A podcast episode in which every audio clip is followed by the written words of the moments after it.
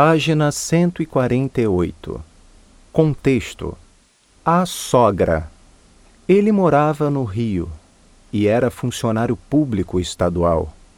Casado com uma mineira, levava uma vidinha quieta e sossegada. Um dia, no entanto, algo aconteceu. Sua sogra precisava ir a Minas ver uma fazendinha que o marido tinha deixado. A fazenda, cujas terras estavam abandonadas, ficava no Triângulo Mineiro.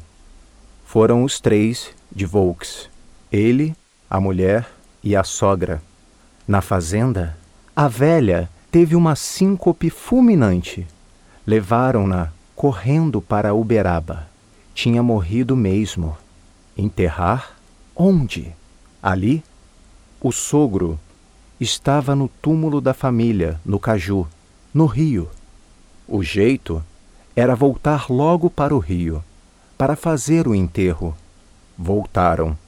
A sogra, deitada no fundo do carro, com os braços sobre o corpo. A mulher chorando baixinho entre o desconsolo e a compreensão. E ele, a noite inteira, firme no volante comendo asfalto. Não parava para nada. Só uma vez, por causa da gasolina. Mas arrancou logo, lá atrás, balançando, o cadáver miúdo da velhinha. Depois, de juiz de fora, já madrugada, a fome apertou. No primeiro posto, saíram um instante para ir ao banheiro e comer sanduíche. A chave ficou no carro. Era um minuto só e a sogra estava ali, embora morta, vigilante. Quando voltaram, o pior tinha acontecido. O carro não estava onde ele o deixara. Alguém o levara.